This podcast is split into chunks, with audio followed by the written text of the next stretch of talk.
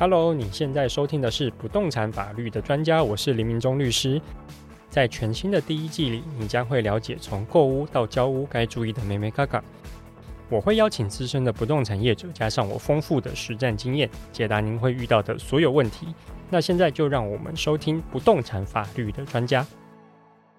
那其实讲到买房呢，有一件事情都是大家常常忽略，但其实是非常重要的，就是这个房地产的税务问题。那老实说哈，现在目前许多年轻人买房，多少其实都还是要靠爸妈或是这个亲友出资的帮忙，或者是从这个父母那边继承到房子。那实务上面，我们也常常遇到这个父母来咨询我们说，哎，这个我是。呃，让我小孩继承房子好呢，还是我生前送给他好？那其实这个房地产的交易哈，不可避免的，他一定会遇到一个税务的问题。这些税到底是什么意思？那要怎么做才会是合法的节税呢？我们今天也邀请了非常资深的会计师郑鸿辉郑会计师来到节目上面跟大家去分享。那我们来欢迎郑会计师。哎，明忠兄，还有各位听众，大家好。其实郑会，您职业多久啦？就是您会计师的经历已经多久？入行是呃二十。十二年啊，然后这个整个二十二年过程中有受雇，也有自己出来职业。只要登录职业的话是十二年啊，创业八年。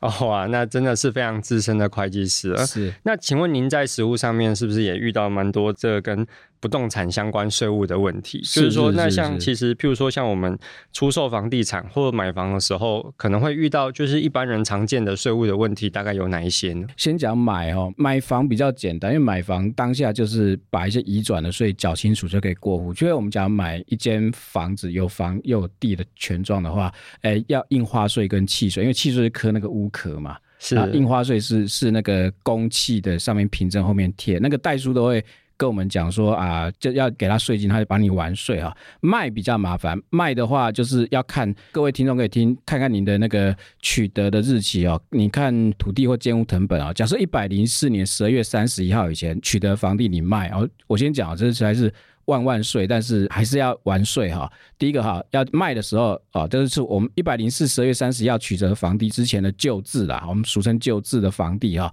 会缴四个税哈。一个是土地增值税啊，第二个是哎，房屋应该通常会赚钱啊，因为现在台湾的房子大部分都是涨啊。财产交易所得要并入你个人综合所得缴综所税啊。第三个印花税跟契税啊，印花税要缴哈。那那个契税是对方买方缴啊，一百零五一月一号，听众朋友你才取得这个房地哈，啊，你卖的话就缴土地增值税啊，还有房地合一税啊，还有印花税，所以比较没有说无税的移转，几乎是很难的。几乎是很难，因为您刚刚讲了一串这个税务，哎，对，就像我们这是常常在做法律工作，常常听到一些税务的名词，也是有一点觉得哇，真的这个税真的好多哦。呃，是。那可是我想要请教会计师，就是说，因为我们一般讲房地合一啊，对，这个房地合一，所以以前是房地分离嘛？为什么它的税叫房地？啊，对，以前以前有点像类似分离，比如说，呃，土地只有赚钱就缴到土地增值税，而其他土地赚再多就。不课所得税，因为增值税、哦、以前土地是免税的，是吗？啊、对，因为因为他觉得这个台湾政府以前的立法认为说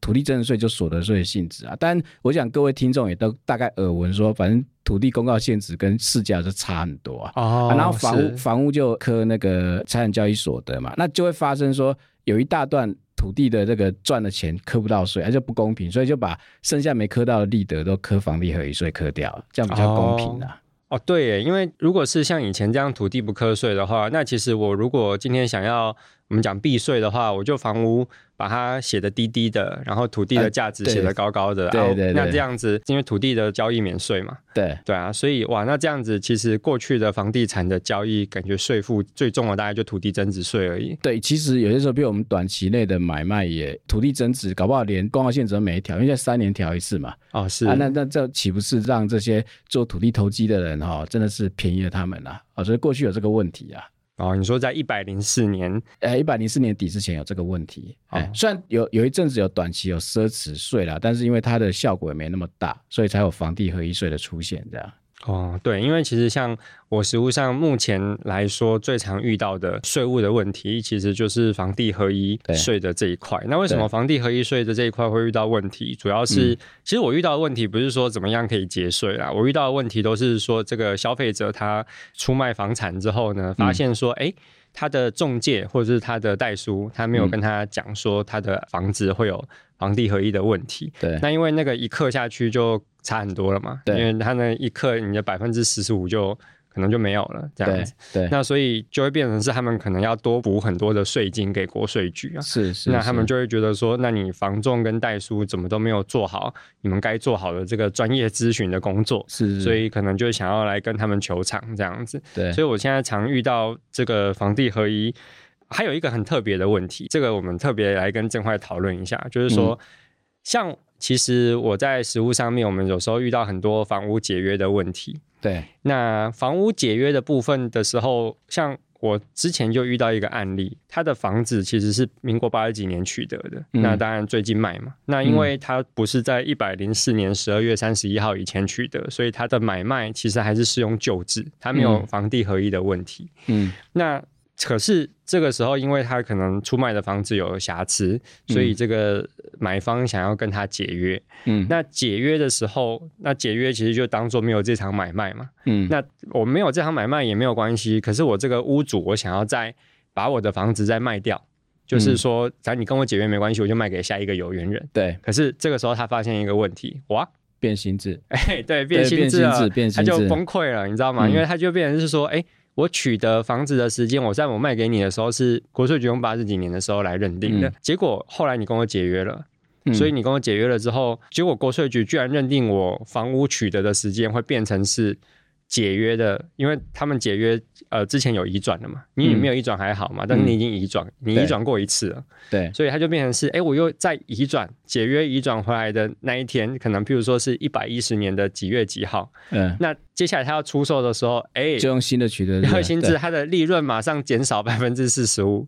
那所以就是我们有时候实物上刚好碰到的问题，它就是实务上的梗啊。刚刚讲这个时候，我有片查解释函令什么的，没有说把。这个之前的的期间给拉拉回去的这个解释函令并没有啊，税法上就是你没规定这样做就不准这样做。那古早在奢侈税时代有类似的问题，那刚好有一个个案就发生像民众律师讲的这种状况，最后我还去打行政救济的最高行政法院审哇啊，因为会计师还在这个案件可以跟律师一起并肩作战，那个案件我是勉强我们赢了啦，哦、赢了完胜完胜、哦、完胜，但是。我我想，一般的纳税人应该不希望受到这种煎熬，就是一开始被认定短期间的买卖课税之后，然后去打了行政救济哦。各位听众可以听哦，行政救济哦，这样要打四个阶段，这个达到最高行政法院，第一个阶段是复查，第二阶段是诉愿，第三个阶段是高等行政法院跟最高行政法院。我这四个省等于是，只要请律师请四审啊，或会计师也是一样啊。这个对人民来说是个煎熬，这样耗个三五年哦，很煎熬。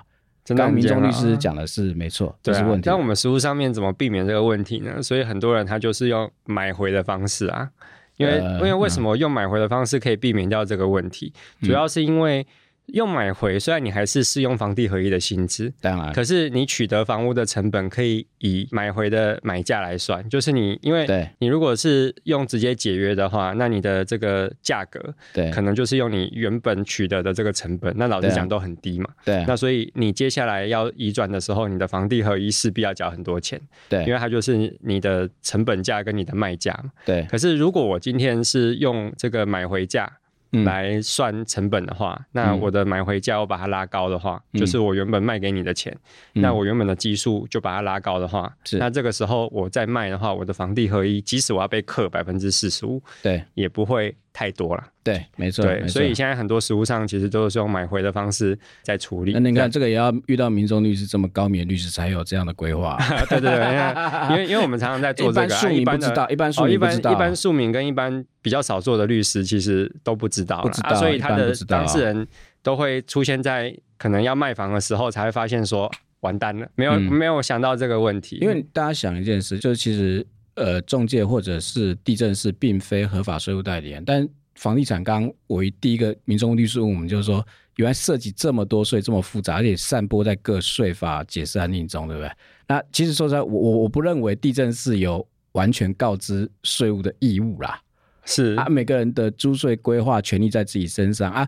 一般庶民一辈子难免会碰到一两次的买卖房子嘛啊，然后临时怎么找会计师？我我讲个数据给大家听哦，因为我身兼会计师公会的一些干部职啊。啊，台湾哦，要当会计师都要过一个阳关道啊，就是那个奈何桥，就是一定要入会计公会全联会哈、哦。考上的人真的去登录哈、哦，到我来刚来录节目之前是三千八百多个，是三千八百多个，那有两千多个集中在双北。那假如双北以外要找个会计师，怎么找？可能有人听了我的节目找我，但我不自我广告的话，那可能大家的方式就是去找工会，工会想办法会推荐说你你所在区域附近有什么会计师，你自己去选择啊。那我们讲不动产的税其实有很多。那其实刚刚在讲的是出售房地产和买房，但其实都是成屋了。对。可是其实我们民众很多像小资族啊，就是上班族，大家其实买的是预售屋。对。那想要请教正块，就是说我们买卖预售屋也会有税务的问题吗？会。假设你是之后变成成屋的话，就走刚刚我讲成屋出售的税金。对。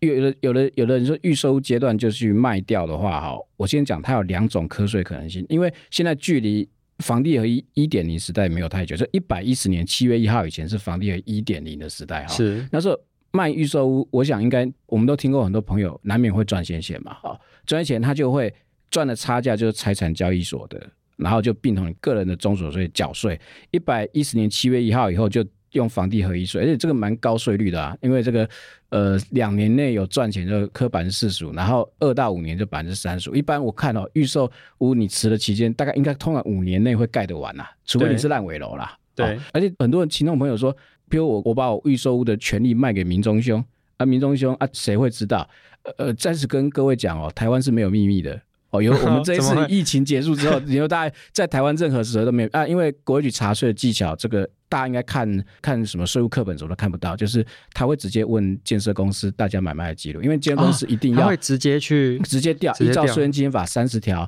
呃，建设公司都有提供的义务。说实在话，实务上建设公司也都不敢不提供的啊。为什么？因为他们自己的税被国税局查的时候，难免都有点问题，所以他不敢在这个地方去跟国税局开玩笑。因为国税局是依法有据的调资料啊。嗯，是啊，啊，大家的金流原则上也都还蛮透明的啦，哦，所以说预售卖多少，呼吁这个听众啊，诚实缴吧。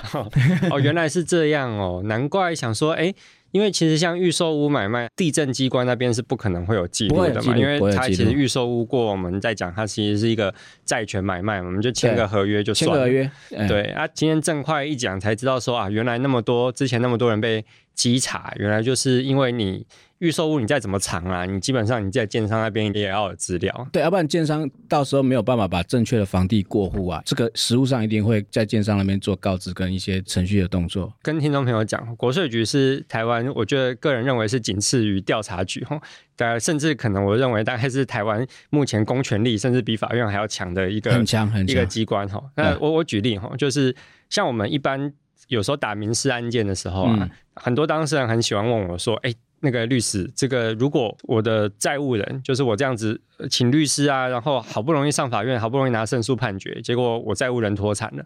就是他把他名下的房子都过给别人了，他都脱产了，一穷二白了，那我要怎么办？那我都会跟他讲说，这个问题，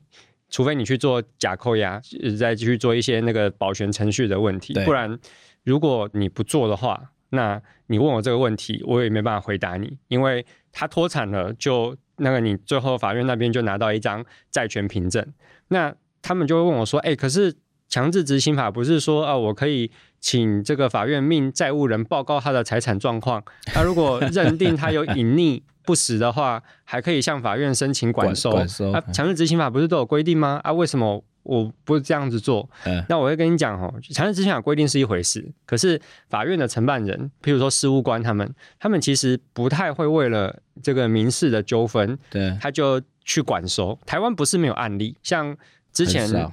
北院有一个这个郑立燕郑法官，那郑法官他就是少数，哎，他退休了啦，但他就是少数会。因为民事的纠纷，哈，会让那些看起来很恶意脱产的这个债务人，他进去管收的。可是以目前台湾的现况来讲，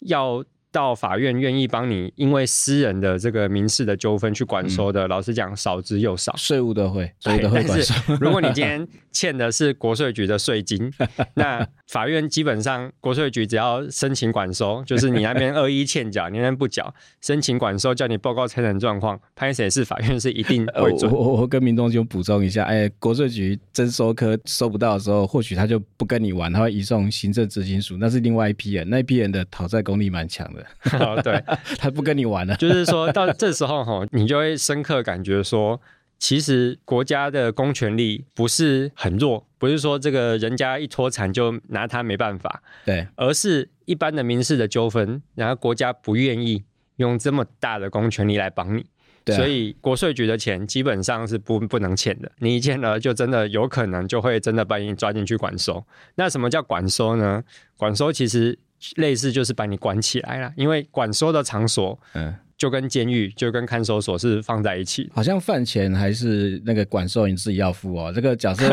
羁押或者是服刑的话，那个饭菜钱还我听说了，只是听闻啊。这个好像饭菜钱是国家出的，但是管收连那个饭听听闻是连饭饭钱都要自己出了。对，对啊，因为管收其实就是待在看守所或监狱。那大家不要觉得说啊，那个很简单呐、啊，没有哈，因为很多欠税大户其实基本上都是养尊处优了。因为他们如果不是做了一些比较大的事业，不会欠到那么多钱。嗯，那所以他们一被关进去，尤其如果是夏天的话，是不会有什么冷气的吼。那个地方是一个很恶劣的地方。我补充，我观察过，呃，行政执行官是非常优秀的公务员。呃，据闻这个薪水只比法官少一点啊。那素法律素养不输法官啊。那他都会大概看天气，因为天气预报，假如温温度突然间要升到三十几度的时候，就会请那个欠税人过来聊，说啊，你你这条债务要怎么处理啊？啊那没有的话，就申请要管，申请管收也也是因为拘束人身自由，必须要法官来裁啦。对啊，他通常这个行政执行官的胜率很高，那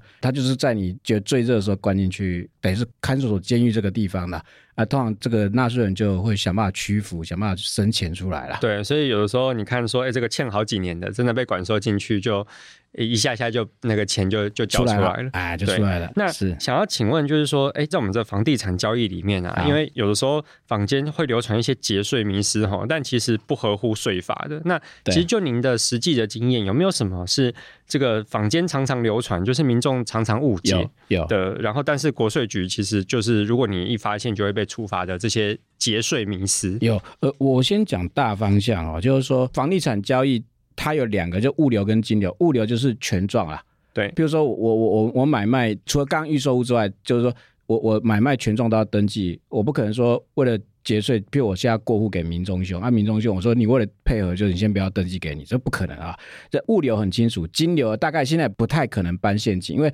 各位听众可以尝试发现说，你要搬几家光领比较大额现金，你会发现银行对你的关注非常大，几乎领不太出来，所以都用汇钱的。啊，是都用汇钱啊，所以两个都有，所以基本上先跟各位讲，不可能有任何搞怪的节税方式啊，或 避税或逃税方式都不会有。那我讲一下过去几个在民间流传的哈，大概几乎都被破解。第一个，装潢费用虚报，因为你发现那个可爱的装潢工班好像出人，好像加什么配合都可以，然后用他开假的发票给你，那事实上这国税局一定查得出来，这是不行的哦，因为装潢有些时候。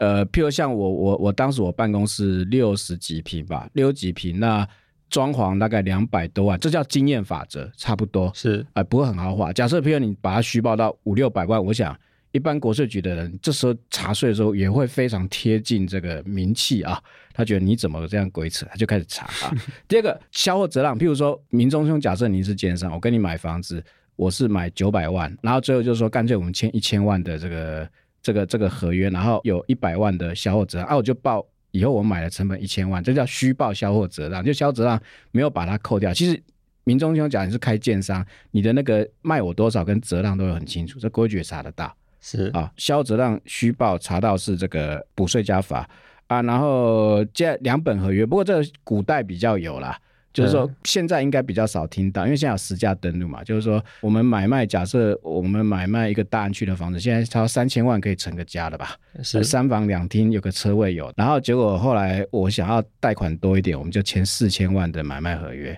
是那四千万为什么要这样做？就是说要去银行贷高一点的那个贷款了哈。那我们先不讲其他法律问题，先讲税啊。国税局通常就会对卖方做制裁，他就会弄假成真，就是说，就假设这个部分卖是卖四千万，啊，他的证据是他跟银行调贷款合约，哦，他不管你们之间，你主张说我真的合约是卖三千万哈，啊，第二个就是说，可能有人就笨笨的，就是说跟国税局做税务攻防的时候，就说，哎，我是真正买卖是比较低价合约啊。那国局的人很多人都据法律说，因为依照刑事诉讼法的规定，这个这个行为是犯法的，就是诈欺取财嘛，就是你骗银行的钱嘛。现在还有实价登录的话，是死公园登载不实嘛？那假如国税局官员说，那我我要告发你这个这个这个这个刑事罪的行为，这个你就得不偿失了啊！这大概我讲就是有三项啦，过去常流转虚报装潢费用、虚报销货折让，还有两本合约啦，大概都被破解。对，那其实我补充一下，就是说，像前阵子因为房市很热哈，所以在房地产有很多的所谓的课程的老师哈，都会开放，嗯、都会开课所谓的这个零元买房，对，想要去这个吸引一些这个学员。那其实他们很多零元买房的手法，大部分呃有一些就很 low 啦，就是说像刚刚正坏讲的哈，大概就教你做 A B 约，就是两份合约，对对对，那基本上你的自备款就用贷款的方式把它骗出来，嗯，那或者是有一些它是跟跟一些银行的行员去做勾结了，啊，其实也是有点类似骗贷款，然后让这个贷款的方式来让你不用出自备款，所以变成是零元买房。但其实这些手法，老实说都流传已久啦。那只是我们专业人士可能一看就知道你们在玩什么。不行，不行。对，那所以而且这件事情也会让你背上很多法律风险。如果你真的是买房的话，没错，有的时候你会让这个卖方吼也会有你的小辫子啊。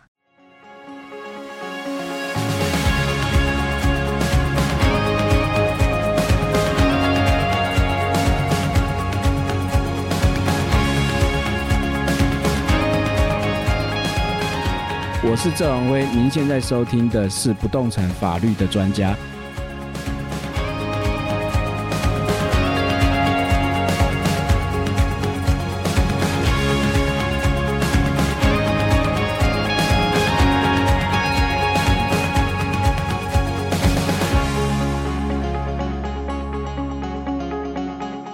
想要请问郑坏，就是说，哎，那个我们房地合一。因为您刚刚有讲到一点零跟二点零啊，他们两个那个一点零跟二点零的差别是什么？我先讲一点零实施的时间是一百零五月一号到一百一十七月一号了。对，那一百一十七月一号以后就实施房地二点零了。所以我们现在在讲话的时候，这个你在买卖新置房子都是房地二点零。那它有什么差别哦？第一个我大概讲重点，就是说短期买卖的税务变重，比如说以前哦，这个四十五 percent 跟三十五 percent 的重税期哈。是在这个以前四十五 percent 是一年内买卖赚钱四十五，而且是一到二年是四十五，所以重税期变长嘛。啊，第二个是二到五年的买卖科版是三十五，这个变重哈。啊，第二就是法人，就有人过去有人就开公司去买卖不动产了啊，赚钱怎么样都是科一般营所税，啊，一般营所税是这个百分之二十嘛。那现在法人也比照个人方式课税，就是说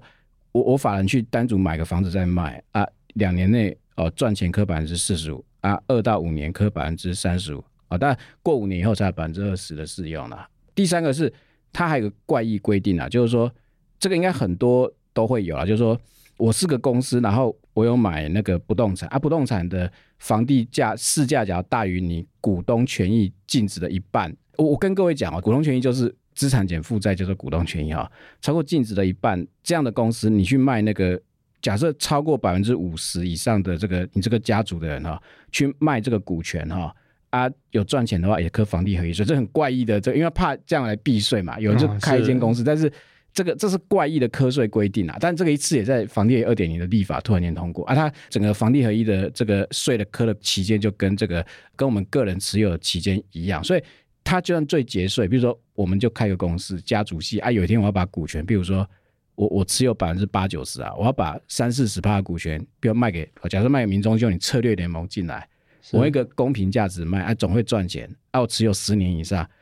那最节税也是要科百分之十五的税，是，我说这个房地二点零突然间把我们持公司股份的也一起一网打尽这样。哦，了解，那它等于是让这个税制更完全一点，对，还蛮蛮完备的，蛮完备的。想要请问正坏，就是说我们的。因为我现在周围有很多的，可能有很多跟我差不多年纪，大概大概三十几岁的人。我们其实呃，因为现在台北市真的太贵了，大家要靠自己买房真的是有点困难。对，那所以很多都是，譬如说有时候父母他会买房想要送给小孩，有可能。那或者是说这个呃，他可能就是送小孩一笔这个自备款，就等于是自备款是爸妈出了，这样子。有可能，有可能。对，那我有时候也会有当事人来问我说：“哎，那律师，我这边是直接。”买一间房子直接送给我的小孩子，还是说我帮他就是出这个头期款，还是出这个买房的钱？哪一个部分这个税务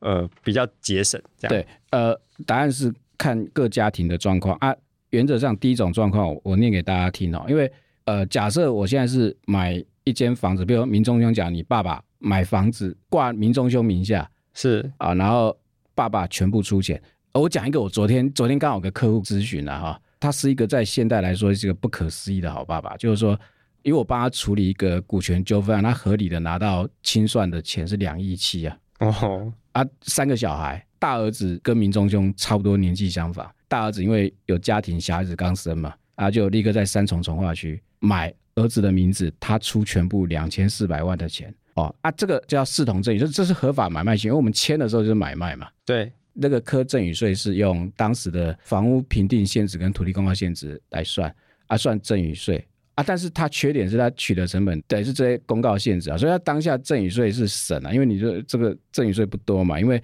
公告限制跟市价差异很大，但是以后他卖的时候那个房地合一的取得成本就低，所以它是省赠与税，但是房地合一税可能变大。我开个极端的状况，因为他也对儿女是无私的奉献，都没有任何要求的条件，说房子不准乱卖。假设儿子第二年就说我手头紧卖掉，有赚钱的话就扣百分之四十五。哇！而且那个税基很大，就是市价跟当时取得成本那么低哈。啊，第二个是他假设我这位业主，他直接送现金给小孩子买房子，就直接送给他两千四百万，然后叫他挂啊。当下赠与税可能高一点啦，但是他房地合一税省。那我跟各位补充一下，赠与税现在税率为三级哦，百分之十、百分之十五、百分之二十。那房地合一税税率最高到百分之四十五、三十五嘛。那最低百分之十五，所以我觉得，假设那个小孩自己以后会买卖，假设他短期内还想在，我们不要说他乱卖，说他想再换大房子的话，强烈建议就是先送现金给他吧。哦、对，我觉得刚刚郑快讲的一个很有道理，就是说有时候你要做税务规划的时候，你也要看你的小孩，你想要他之后是不是真的要处理这个房子，嗯、譬如说。如果这个小孩子他就是真的说，啊，我这这真的是自住啊，我完全没有想要卖房的规划。那短期内吧，对，短期内啊，或者是就是说你至少会持有什么五年、十年啊，啊或者超过十年以上。啊、那其实像这样的状况，就是像郑坏刚刚讲的，就是用房地合一的方式来做，嗯、它其实会、嗯、会比较节省啊，就是就不要用赠与现金的方式来说这样子。对对对。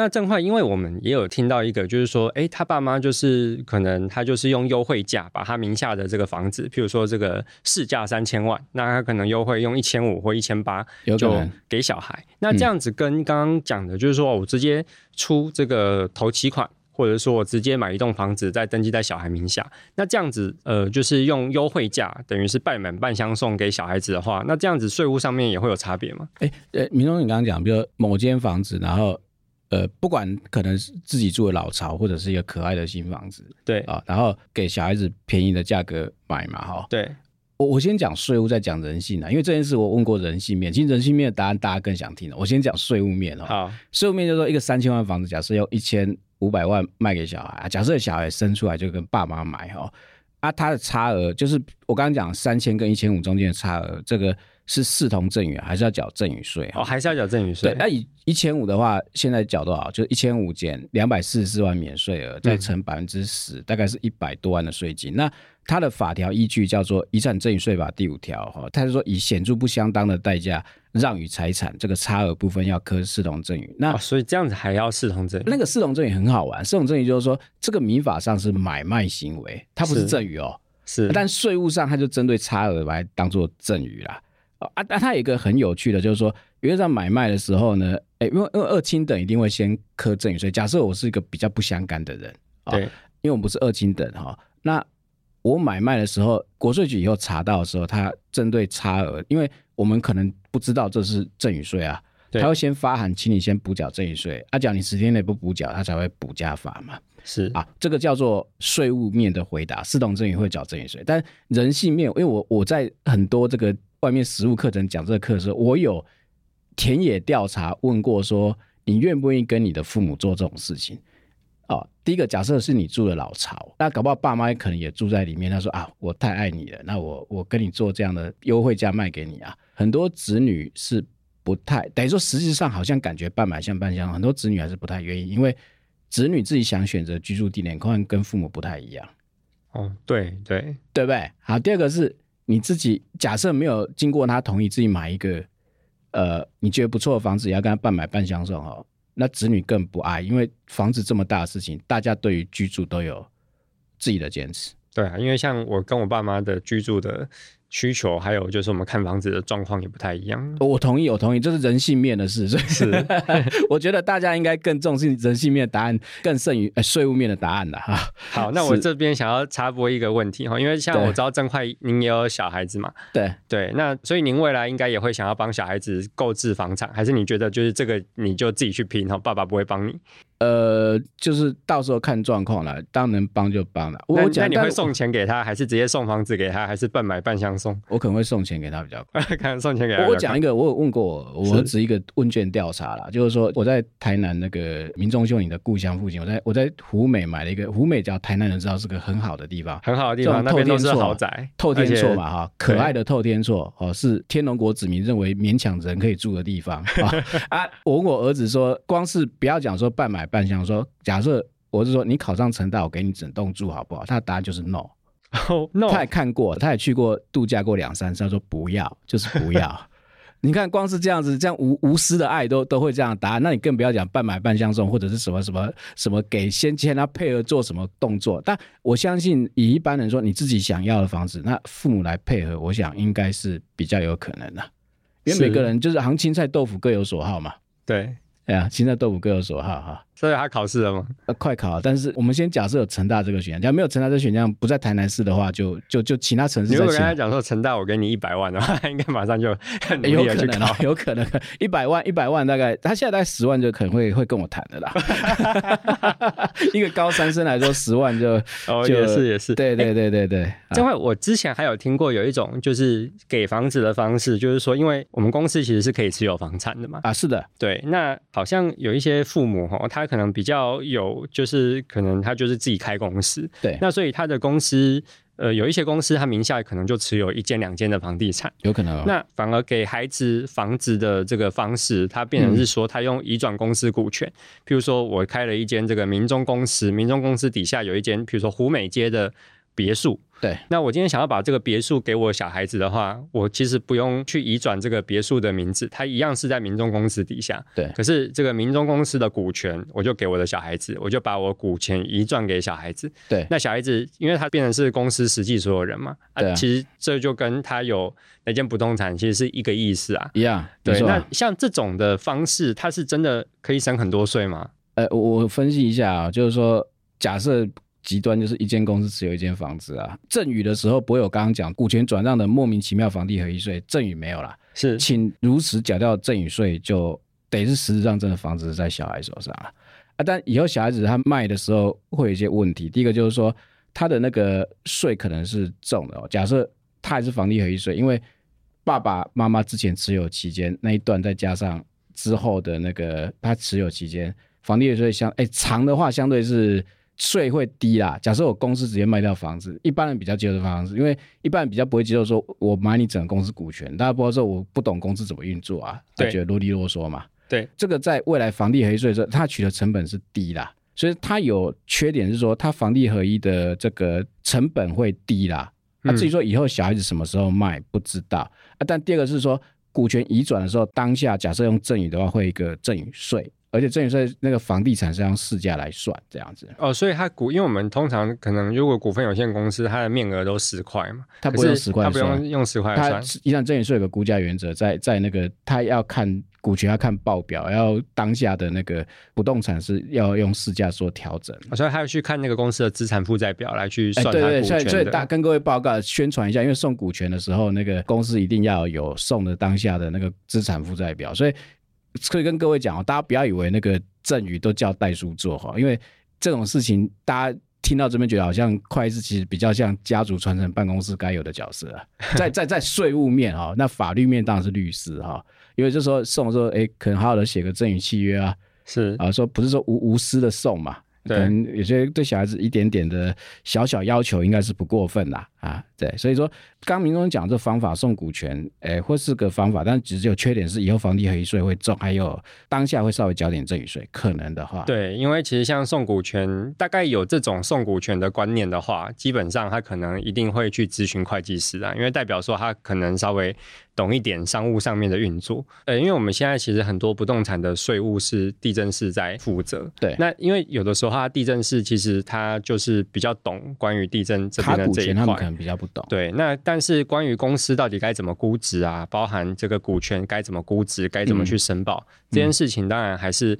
呃，会计师的专业多一点嘛，因为包含是这个需要去看公司当下的资产负债表，然后怎么去评定这个呃价值，这样是是没错没错。好，那还有一种说法就是说，如果你不急着把你的房产给小孩子的话，那让小孩子直接在你百年之后去继承，嗯、反而是一种最节税的方式。是，其实台湾的遗产税的免税额很高，我之前好像有看到一个数据，就是说，其实台湾百分之九十五的人。嗯，你是缴不到遗产税的，嗯，因为遗产税的免税额，我现在记得好像是几千，好像是几千万，一千三百三，一千三百三十万，一三三三，刚好刚刚调过物价指数后是这个金额。对，那房地产它也不是以市价来算了，如果对它用公告限值算，对，所以虽然台湾自有住宅率很高，但是有的时候这个你真的被核实进去的，大概就是一些存款啊，然后。这个一些我们讲股票好像也不是按照这个，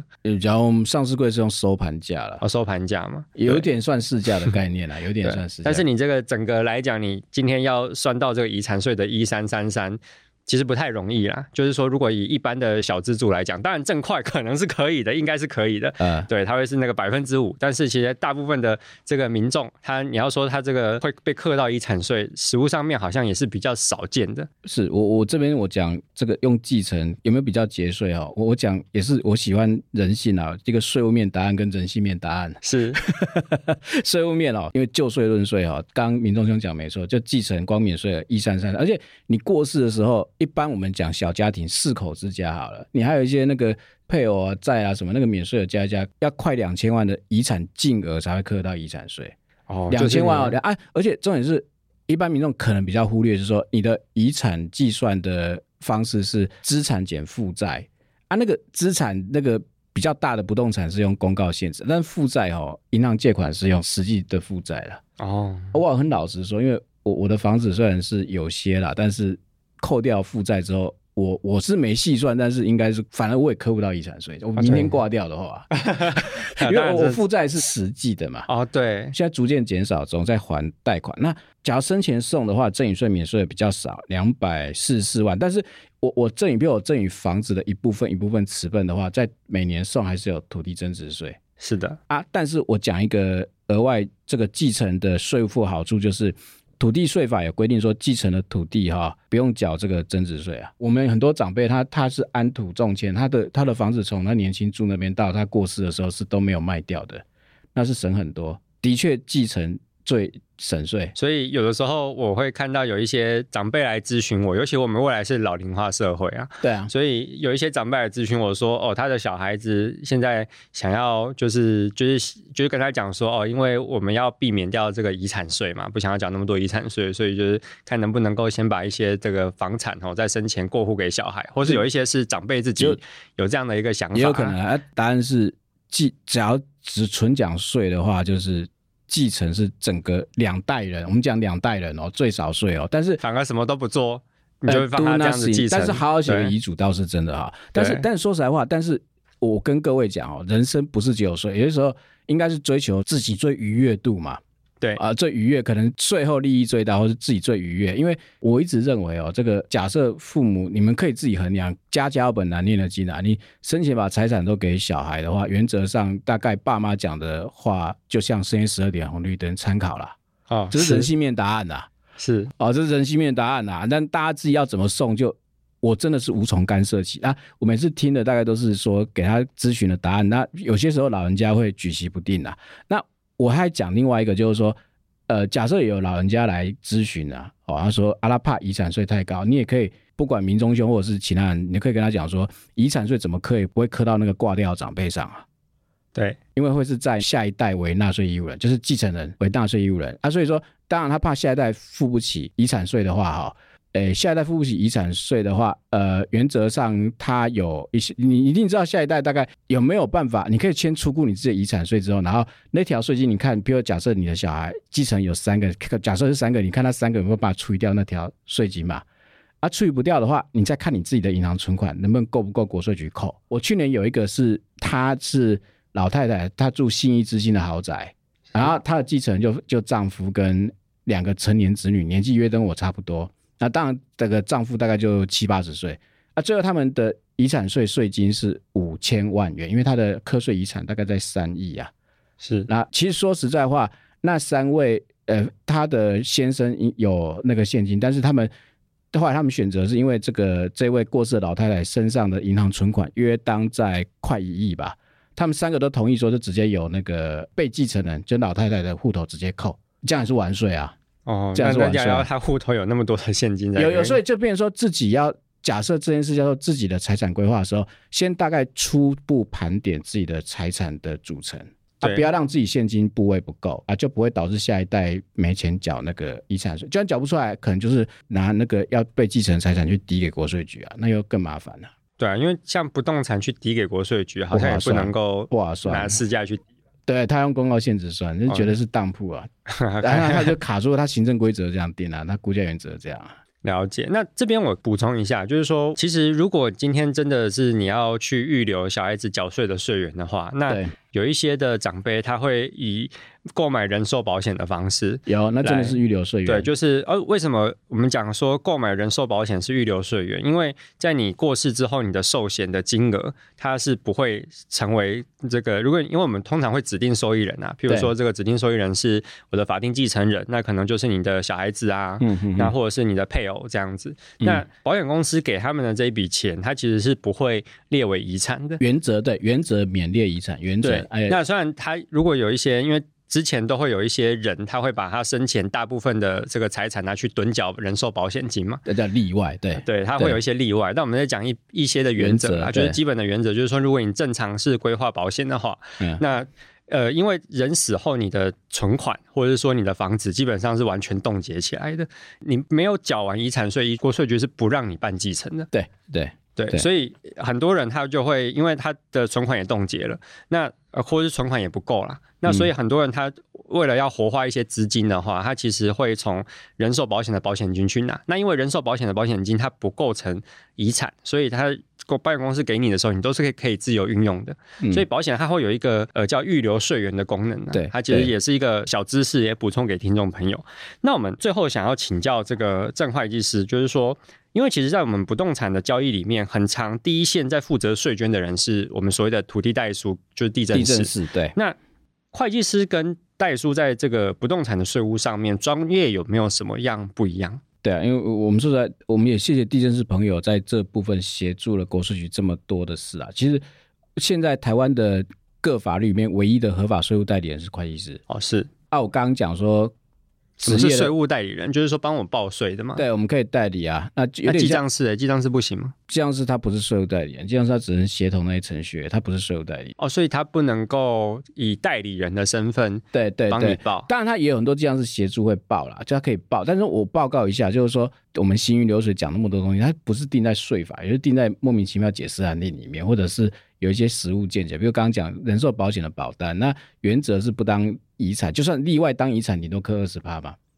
顶多嘛，例外，因为他民国一百零九年的函令说，假设你你是高额投保、巨额投保或者是重病投保，可能他就把你当遗产。那要预留税源，至少我还可以拿八十 percent 的钱来缴，因为用现金去缴遗产税是国税不准拒绝的一个选项。好，是你拿新台币缴是不可以拒绝的。那那我刚刚讲那叫函令，那。一般地政士啦，我不知道他有没有直接查实物见解函令的能力，而且要能够套用在自己这状况，而且要知道说套用的时候怎么用啊。所以说碰到困难件的时候，实际上大概一般会计师本来就是会计师的主场啊，战战场啊，地震是应该都没办法。那很多人可能就误以为，比如看完税，尤其像房地合一税或以前的旧制中所税哦，他大家看那个税表就正反两面啊。以为那个睡觉很简单啊，其实睡表短短的，那或许它，但是其实大家去看他那个相关的教科书都厚厚的、啊，是，那可见它不是个简单的东西啊。因为你怎么知道你落在其中哪一个陷阱跟梗哦？其实说在地震是它的应该实务上受委任的范围是把那个程序做好，土土地登记到做好。那我们一般民众先千万不要去让地震是认为说他有负担完全的税务责任，没有啊。你自己的税务事情就是人民依法纳税的义务，应该是自己要处理掉自己纳税的事。那我会建议说，像我自己有企业主，因为我们的是企业主客户为主，碰到这种大事的时候，会先等是叫我们陪同去了。那当然税的事，我们就会帮他规划好。但我知道一般庶民不知道，所以像我举个例子哦，你还是可以找会计师，我们会处理啊。譬如说，有人是卖了一间房子旧制房子之前，更有很有意思的，就跟我讲说。他怎么去规划旧制会比较低，然后第二年那我就实际帮他执行报那个综合所得税